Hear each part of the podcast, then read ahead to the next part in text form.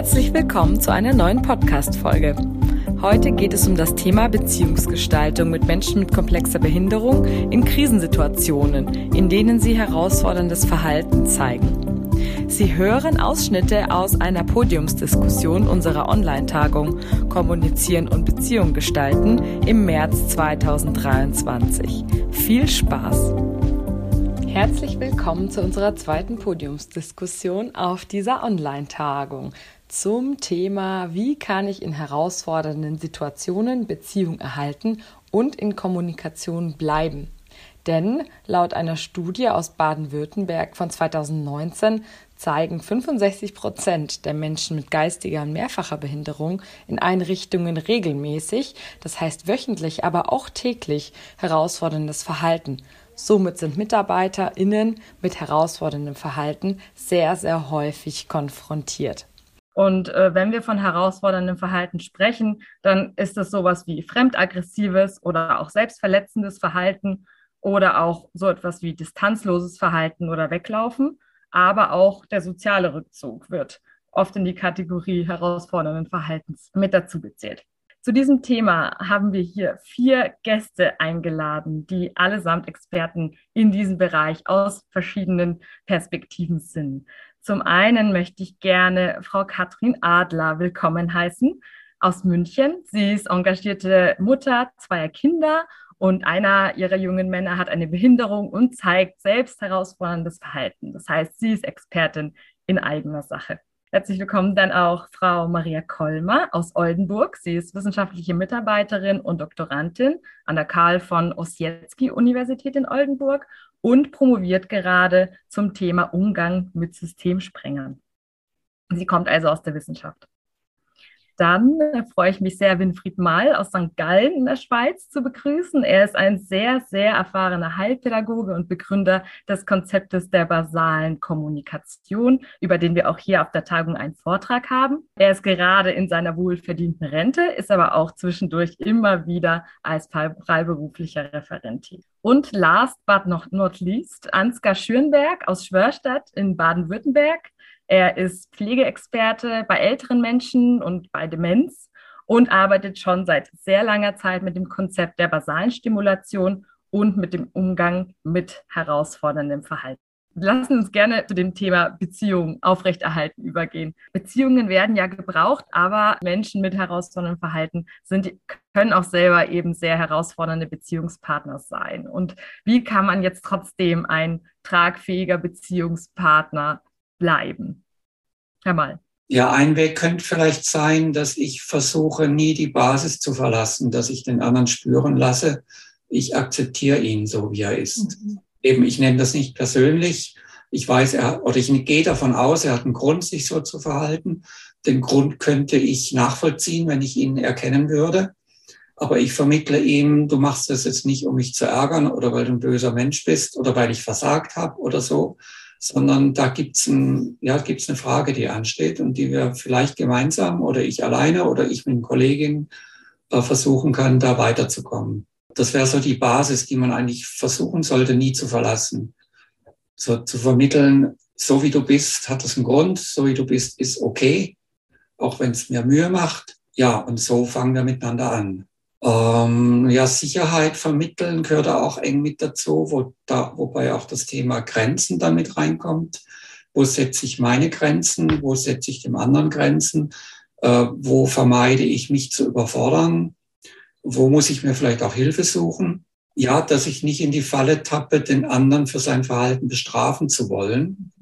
Auch im, ja, vielleicht nicht bewusst, aber indirekt dann schon dass ich ihn büßen lasse, dass er mich meine Ohnmacht erleben lässt. Das ist, glaube ich, auch eine Dynamik, die nicht selten ist. Oder wenn ich merke, ich komme in diese, in diese Richtung rein, dass ich mir dann sage, stopp, ich muss da jetzt mir Hilfe suchen, ich muss da Abstand finden, sonst verlieren wir unsere Basis zusammen. Also was Sie sagten, dieses ruhig bleiben und analysieren. Also ich habe Wim Thomas, der ist noch herausfordernd, aber extrem selten zu Hause, weil wir uns ganz viel Zeit für ihn nehmen können. Das ist natürlich eine völlig andere Sache als jetzt in den Wohngruppen. Also ich habe dann nur ihn, der andere Sohn ist 18, der läuft wirklich alleine. Aber wenn wir mit ihm natürlich unterwegs sind und er will dann irgendwas machen, dann ist es er will irgendwo abbiegen, wo wir nicht längs wollen oder er möchte noch den Stein auf der Straße in den Gully werfen und da kommen die Autos, dann prüft man wirklich, also erstmal ist eine Sache, die mir hilft. Ali, atmen, lächeln, innehalten, um zu prüfen, was will er, was will er jetzt? Kann ich das verstehen? Und auch zu prüfen, ähm, kann ich ihm seinen Wunsch erfüllen? Weil er ist 22, der hat genauso Bedürfnisse und ich bin sein Erfüller. Also ich bin nicht sein Diener, aber ich bin für ihn da, um ihm, also nach meinen Möglichkeiten, seine Wünsche zu erfüllen, ähm, wenn, wenn er irgendwas machen möchte. Und es sei denn, es ist gefährlich oder es sei denn, äh, es geht aus irgendwelchen Gründen, dass man sagt, nein, jetzt geht's wirklich nicht. Aber eigentlich sollte ich, wenn ein 22-jähriger junger Mann gerne nach einem Spaziergang noch nicht ins Haus gehen möchte, um Armbrot zu essen, sondern noch im Garten spielen möchte. Das sind so bei uns so kleine Machtkämpfe. Wir sind müde, wollen eigentlich bald Feierabend haben und er möchte aber noch mal im Garten spielen. Um mir dann zu überlegen, ist das jetzt sein Plan oder mein Plan? Und dann, wenn es möglich ist, auch mal zu sagen, okay, wir machen das jetzt und das nicht als ähm, Verlust oder als, dass man verloren hat zu sehen, sondern dass man ihm, ein, also seine Sprache verstanden hat. Ich denke, das ist wichtig, da einfach die Geduld und die Zeit zu haben. Das waren in einigen Vorträgen war das schon, dass die Zeit einfach, dass man die braucht, dass man keine Pläne haben darf. Um sechs muss mit Armbrot gegessen werden. Wenn es dann halb sieben ist, dann ist es halb sieben. Das ist zu Hause machbar, in der Gruppe schwierig. genau. Herr Schönberg. Sie haben jetzt von Verstehen gesprochen und äh, halt auch noch von eine gemeinsame Basis haben. Ich denke, also Beziehung ist ja, sind, gehören ja immer zwei mindestens dazu. Und je nachdem, in welcher Ausgangslage ich mich befinde, also wenn ich eben ohnmächtig bin zum Beispiel, ist das eine ganz andere Beziehung, äh, wie wenn ich anerkennend wertschätzend bin. Und ich glaube, was ganz wichtig ist, was diejenigen sehr stark spüren, was wir aber vielleicht manchmal zu wenig beachten, ist, dass derjenige zuerst spüren muss, ich werde gehört. Mhm. Diejenige hat reagiert. Die, die hat, macht das jetzt nicht irgendwo äh, aus dem Nichts zufällig heraus, sondern die hat mich gehört. Und dann natürlich den nächsten Schritt verstanden. Ja, dafür brauche ich aber gewisse Hintergrundinformationen, muss die, die Sprache von demjenigen ein bisschen gelernt haben. Und jetzt bei uns in der Altenpflege muss ich was von seiner Persönlichkeit wissen, von dem Hintergrund, was ja dann noch so an Möglichkeiten ist. Aber das fällt äh, oder dieses gehört worden sein, das fällt vielen Pflegenden schwer, das zu vermitteln. Die machen zwar was, aber sagen nicht, irgendwie, ich mache das jetzt, weil ich dich verstanden habe und jetzt mache ich dies. Sondern das äh, erscheint oft so zufällig und von daher hat der äh, Betroffene keinerlei Gewissheit, hört die mich oder muss ich jetzt noch lauter werden? Muss ich noch deutlicher werden? Der, der nächste Schritt, wenn ich gehört worden bin und halbwegs verstanden worden bin, dann ist es eher möglich zu hören, wiederum irgendwie, nee, das geht jetzt nicht, beziehungsweise ähm, wie wäre es denn damit? Ne? Also eine Alternative. Nur wenn ich dieses Gefühl, ja letztendlich auch so der Selbstwirksamkeit dann nicht habe, dann macht es das auf jeden Fall schwerer. Und dann würde ich vermuten, jetzt so diese Unterscheidung, dass da bestimmte Vorlieben sind, dass es vielleicht eben auch mit so einer Erfahrung zusammenhängen kann, die, die hören nicht auf mich, die, die ignorieren mich oder ne, da kann ich machen, was ich will und nehmen mich nicht ernst oder so, was noch mit eine Rolle spielt. Wobei das sich jetzt leicht anhört, so dieses gehört werden zu vermitteln und auch dieses verstanden sein zu vermitteln. Das finde ich ist eine sehr komplexe Geschichte, aber vielleicht kann man das später. Vielleicht haben Sie ja nachher ein paar Tipps in die Richtung. Das ist sicherlich total wichtig. Äh, vielleicht Frau Kollmer noch. Ja, also ich finde, das ist ähm, durchaus ja auch ein ganz schön großer Spagat, den man da zu reißen hat, so als Fachkraft. Ich bin auf der einen Seite natürlich in den Strukturen gebunden, aber eben auch, wie Sie gerade Frau Adler erzählt haben, Freiheiten, die ich mir zu Hause nehmen kann. Also ich komme durchaus auch aus der Praxis und erlebe das auch immer mal wieder, dass ähm, es doch mehr Freiheiten gibt, als man sich vielleicht auf den ersten Blick selber eingestehen möchte. Und da stellt sich für mich immer die Frage, wessen Struktur ist es eigentlich gerade? Das ist die Struktur der Einrichtung, meine eigene Struktur und wo kann ich vielleicht Lücken finden, wo kann ich kreativ werden und bestimmte ja, Abläufe auch durchbrechen, wenn ich merke, dass es ja der Person gut tut und dass dadurch auch einfach Bedürfnisse befriedigt werden, ich die Person höre und ihr entsprechend ein Angebot machen kann. Das heißt, für Sie wäre, wäre die Möglichkeit, ein guter Beziehungspartner zu bleiben, kreativ zu sein. Ja, genau, mit der Kreativität zu spielen. Und da steht natürlich ganz groß drüber ein Wollen. So, ich möchte, also ich muss es wollen. Ich muss da mit einer Haltung reingehen, dass ich da bin, dass ich für die Person einstehe und äh, eben dementsprechend auch ja mich bewege und neu denke. Sehr, sehr, sehr spannend. Herr Schönberg, vielleicht können Sie tatsächlich gleich noch ein, zwei Hinweise geben, wie man jemanden vermitteln kann, dass man ihn, dass man für ihn da sein möchte oder ihn hören möchte. Ähm, ich, ich, wollte im Prinzip auch mit Herrn Mal anfangen, weil ich fand das äh, Video, was äh, in Ihrem Vortrag äh, gezeigt worden ist, eben auch sehr wichtig und eben deutlich.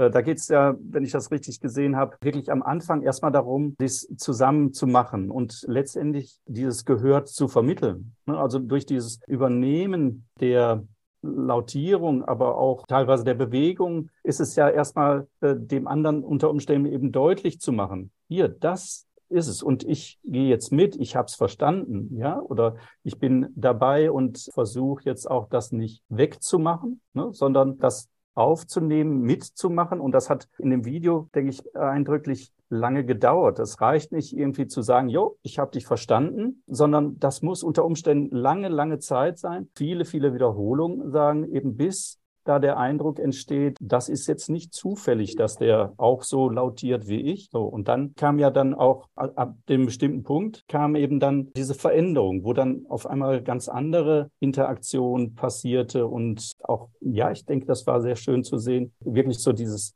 Vertrauen da ist. Ne? Also, aha, der hat mich gehört und äh, der hat mich auch verstanden. So, und jetzt gucken wir mal, was da jetzt noch kommt und wie sich das weiterentwickelt das finde ich ist eben eine wichtige Voraussetzung und denke auch eben so diese Wiederholung, so lange bis es deutlich ist, dass es eben nicht Zufall ist. Weil ich vermute, ich kann eigentlich hauptsächlich eben von den alten Menschen sprechen und die, die Kontakte jetzt bezüglich mit äh, behinderten Menschen sind etwas weniger, sage ich mal. Äh, nicht gar nicht, aber egal bei den alten Menschen aber eben, das ist auch so, dass sie oft das erstmal nicht glauben können. Ne? Ist das jetzt zufällig oder nicht? Und wenn dann noch so Wahrnehmungsprobleme dazukommen, ist es ja auch eben schwierig. Habe ich das jetzt richtig gespürt und so passt das zu mir? Und da finde ich nochmal auch so diesen Ansatz über die Atmung praktisch dort wirklich so mitzugehen, einen Gleichklang zu finden, eine gemeinsame Sprache dann auch zu finden, das finde ich gut, weil das können die meisten relativ gut erleben. Ne? Irgendwie, dass über die Atmung entsteht so eine Gemeinsamkeit schon schon. Jetzt bei den alten Menschen, wie gesagt, ist deutlich andere Situation. Ähm, da versuche ich dann immer deutlich zu machen, wenn jetzt jemand beispielsweise die Hand wegzieht und eine Bewegung macht, dass ich dann sage, ah, die andere Hand oder darauf eingehe und nicht das einfach stumm quasi mich dann dem anpasse, sondern versuche das dann deutlich zu machen. Das habe ich gehört und dann eben das ziemlich oft zu machen. Also eine ganz kleine Geschichte. Aber ich denke auch, ähm, Herr Mall wird da noch mehr zu sagen können, weil das ist dieses Basisbilden eben. Äh, der Gedanke, der mir vorher noch kam, ich kann auch in Beziehung bleiben, wenn ich den anderen nicht verstehe. Ich kann ihm vermitteln, ich nehme dich wahr, ich weiß nicht, was du hast, ich verstehe dich nicht, aber ich bleib trotzdem da und ich halte es mit dir zusammen aus. Mhm. So ging es mir auch in der Begegnung mit dem Silvio. Sein Schreien war fürchterlich nervig am Anfang. Ich denke, das merkt man auch in der Aufnahme. Gott, ich hatte eine besondere Situation, aber es ist sicher eine, eine, schon mal ein Schritt zu sagen, ich bleib trotzdem da. Und ich muss das nicht gleich weghaben. Der muss nicht gleich aufhören. Ja, wird aufhören, wenn er einen Grund dafür hat. Und den müssen wir erstmal zusammen rauskriegen. Aber dieses Aushalten des anderen kann schon was sehr Wertvolles sein. Dazu wollte ich, ja, da wollte ich darauf hinweisen. Mhm. Ja, vielen Dank.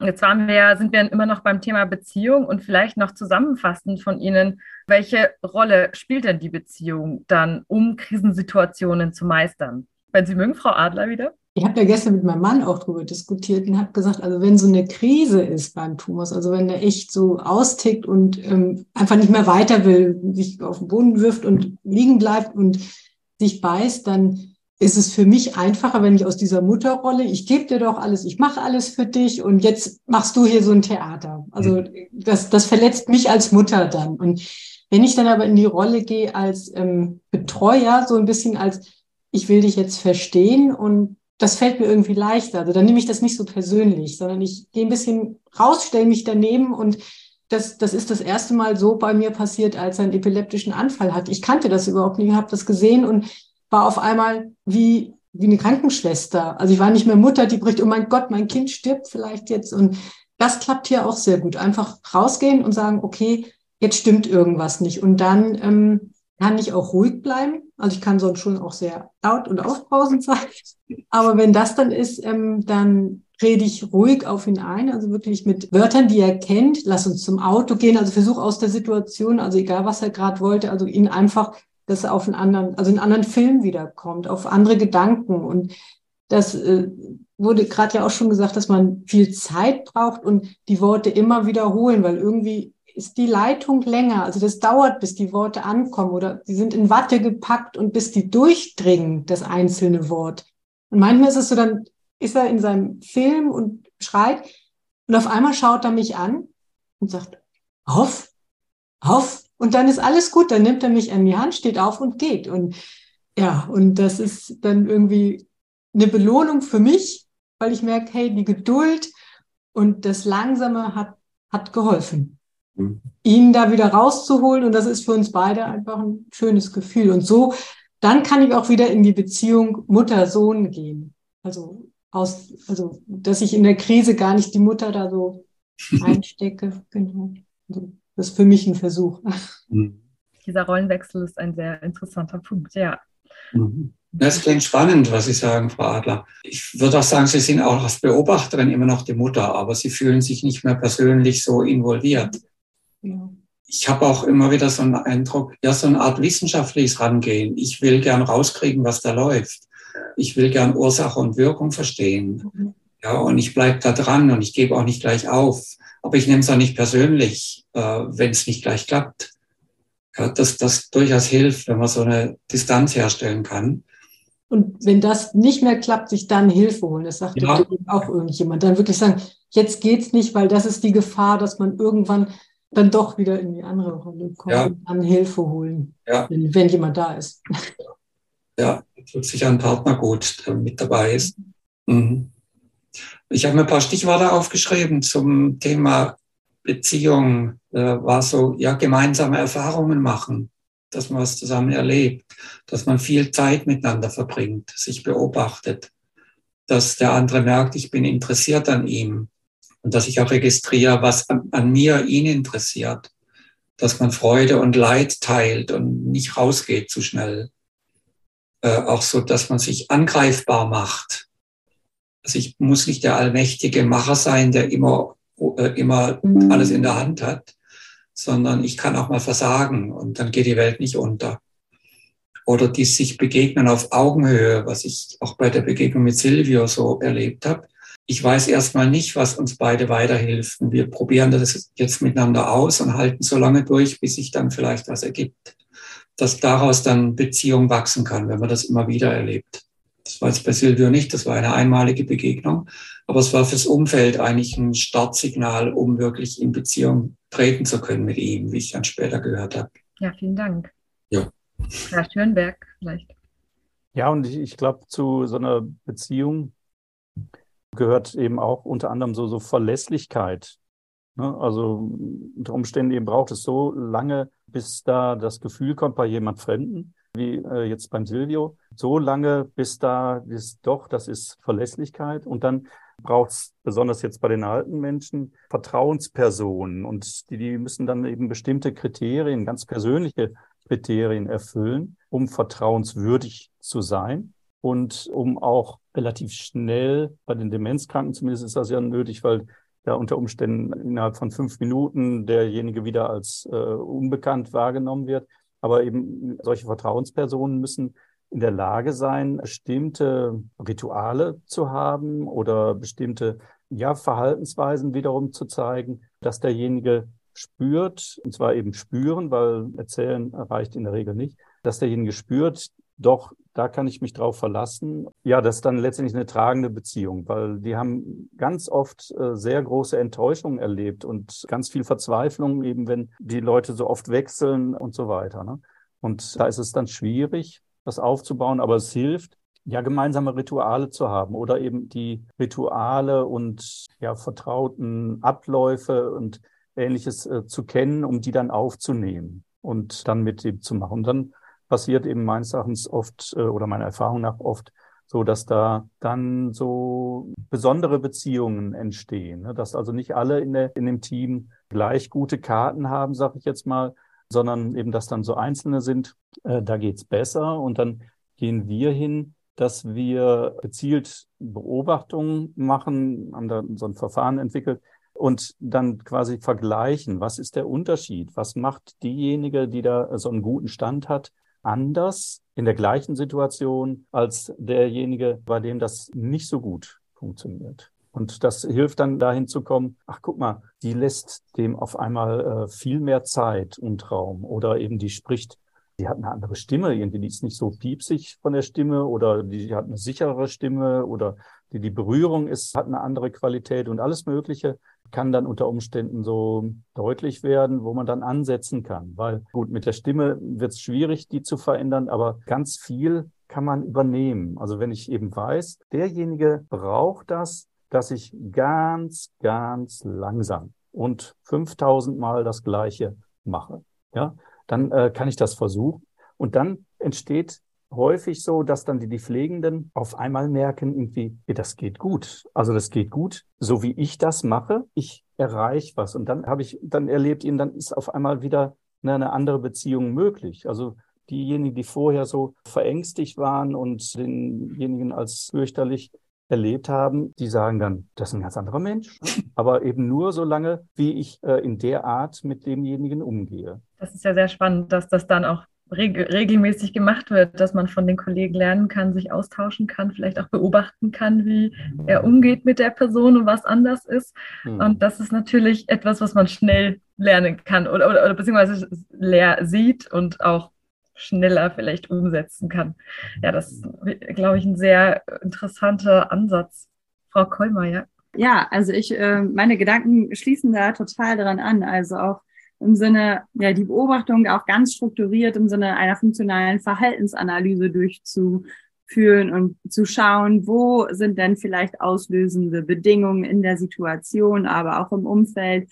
Sind es vielleicht auch akute Schmerzen, die ja gerade zum Verhalten beitragen oder ja, einfach ein großes ähm, Potpourri an auslösenden Bedingungen und da ganz gezielt zu wollen, ja, zu schauen und auch einen Veränderungswillen mitzu, mitschwingen zu lassen und ein Verstehen wollen so, und äh, Sie haben das gerade ähm, so schön erzählt, ähm, dass Sie da auch so ein ja, Verfahren bei sich ja in der Einrichtung haben. Äh, das bringt natürlich auch oder setzt natürlich auch voraus, dass es überhaupt institutionelle Rahmenbedingungen gibt, die diese Möglichkeiten schaffen. Also habe ich überhaupt, ja, überhaupt einen Kontext, in dem sich die Mitarbeiter wohlfühlen, in dem sie offen sprechen, in dem sie auch, ja, darüber sprechen können, dass sie, dass man es mit bestimmten Bewohnern eben weniger gut oder auch äh, gut aushält, dass man an eigene Belastungsgrenzen kommt und nicht nur im Rahmen, also nicht nur durch eine hohe Belastung, sondern auch wirklich ganz gezielt bestimmte Verhaltensweisen, ja, ein auch selber herausfordern und in den Wahnsinn ja auch durchaus manchmal selber treiben. Das äh, bedarf ja natürlich einer sehr ja schützenden Umgebung, wo ich mich wohlfühle und gleichzeitig auch ja so den Druck zu nehmen ähm, und Handlungsentlastung zu schaffen, dass ähm, ich überhaupt für mich auf neue Gedanken komme und überhaupt neue Wege gehen mag, sowas zuzulassen. Ja, das sind äh, schwierige Komponenten, die da zusammentreffen, vor allen Dingen in der aktuellen Zeit äh, im Pflegenotstand, die das natürlich noch viel, viel schwieriger machen, da sich die einzelnen Personen auch wirklich im Sinne einer Fallrekonstruktion ja genau anzuschauen und da mögliche Lösungsansätze zu finden. Und ähm, das ist, finde ich, so ein ganz zentrales Beziehungsmoment, da dran zu bleiben und ja, da auch ja mitgehen zu wollen und nicht nur den Status quo zu erhalten, sondern ja, sich weiterzuentwickeln, gemeinsam. Wir sehen also, dass Beziehung eine ganz wichtige Grundlage ist, um überhaupt mit herausforderndem Verhalten umzugehen und um in Krisensituationen zu deeskalieren oder angemessen zu reagieren. Wir haben eine Frage aus dem Chat von einer Mitarbeiterin von einem Sozialamt und sie schreibt uns als Kostenträger von Eingliederungshilfe, Wohngruppen oder Schule erleben wir aktuell zunehmend, dass es zur Beendigung von Maßnahmen kommt. Fachpersonal ist erschöpft und kann die Betreuung nicht mehr leisten. Es kommt zu Abbrüchen. Was können Sie da raten? Also eine ganz praktische Frage. Wahrscheinlich äh, schon, es klingt auf jeden Fall nach einer extremen extrem Situation, die sich wahrscheinlich jetzt vergrößern, weil wir den Fachkräftemangel haben. Ich denke, gerade in Einrichtungen der Behindertenhilfe, aber sicher auch in anderen Einrichtungen, wo man mit so schwierigen Situationen zurechtkommen muss, fehlt es meistens an einer fachlichen Begleitung des Personals. Die Mitarbeiter, Mitarbeiterinnen im Betreuungsteams stecken so voll in ihrer Arbeit drin, oft auch mit sehr begrenzten Ressourcen.